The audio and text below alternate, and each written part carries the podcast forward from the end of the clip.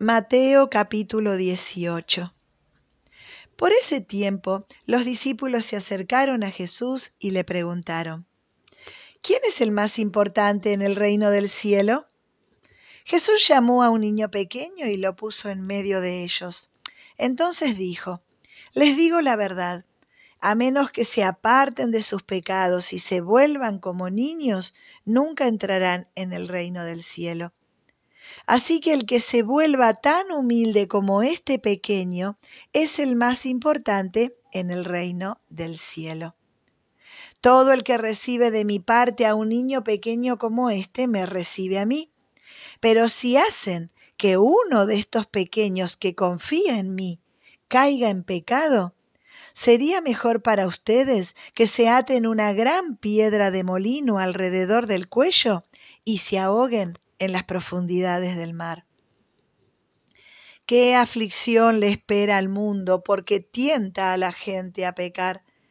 Las tentaciones son inevitables, pero qué aflicción le espera al que provoca la tentación. Por lo tanto, si tu mano o tu pie te hace pecar, córtalo y tíralo.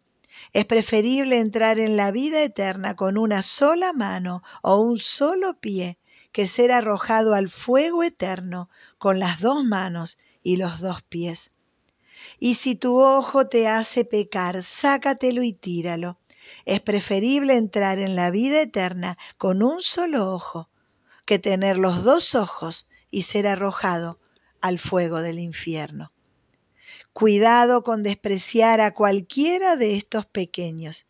Les digo que en el cielo sus ángeles siempre están en la presencia de mi Padre Celestial. Si un hombre tiene cien ovejas y una de ellas se extravía, ¿qué hará? ¿No dejará las otras noventa y nueve en las colinas y saldrá a buscar la perdida? Si la encuentra, les digo la verdad, se alegrará más por esa que por las noventa y nueve que no se extraviaron. De la misma manera, no es la voluntad de mi Padre Celestial que ni siquiera uno de estos pequeñitos perezca. Si un creyente peca contra ti, háblale en privado y hazle ver su falta. Si te escucha y confiesa el pecado, has recuperado a esa persona. Pero si no te hace caso, toma a uno o dos más contigo y vuelve a hablarle, para que los dos o tres testigos puedan confirmar todo lo que digas. Si aún así la persona se niega a escuchar, lleva el caso ante la iglesia. Luego, si la persona no acepta la decisión de la iglesia, trata a esa persona como a un pagano o como a un corrupto cobrador de impuestos. Les digo la verdad, todo lo que prohíban en la tierra será prohibido en el cielo, y todo lo que permitan en la tierra será permitido en el cielo. También les digo lo siguiente, si dos de ustedes se ponen de acuerdo aquí en la tierra con respecto a cualquier cosa que pidan, mi Padre que está en el cielo la hará.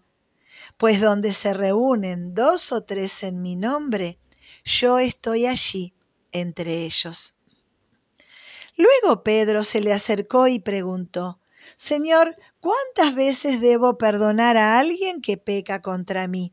¿Siete veces? No siete veces, respondió Jesús, sino setenta veces siete. Por lo tanto, el reino del cielo se puede comparar a un rey que decidió poner al día las cuentas con los siervos que le habían pedido prestado dinero. En el proceso le trajeron a uno de sus deudores que le debía millones de monedas de plata. No podía pagar, así que su amo ordenó que lo vendieran junto con su esposa, sus hijos y todo lo que tenía para pagar la deuda. El hombre cayó de rodillas ante su amo y le suplicó, por favor, tenme paciencia y te lo pagaré todo. Entonces el amo sintió mucha lástima por él y lo liberó y le perdonó la deuda. Pero cuando el hombre salió de la presencia del rey, fue a buscar a un compañero, también siervo, que le debía unos pocos miles de monedas de plata.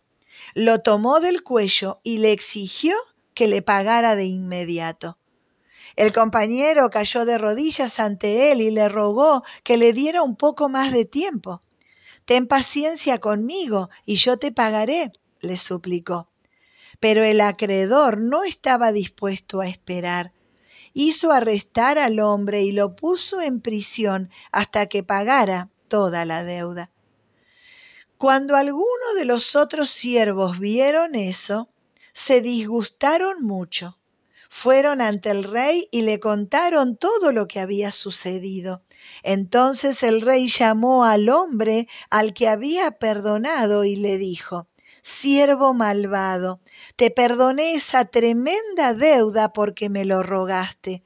¿No deberías haber tenido compasión de tu compañero, así como yo tuve compasión de ti? Entonces el rey enojado envió al hombre a la prisión para que lo torturaran hasta que pagara toda la deuda. Eso es lo que les hará mi Padre Celestial a ustedes si se niegan a perdonar de corazón a sus hermanos.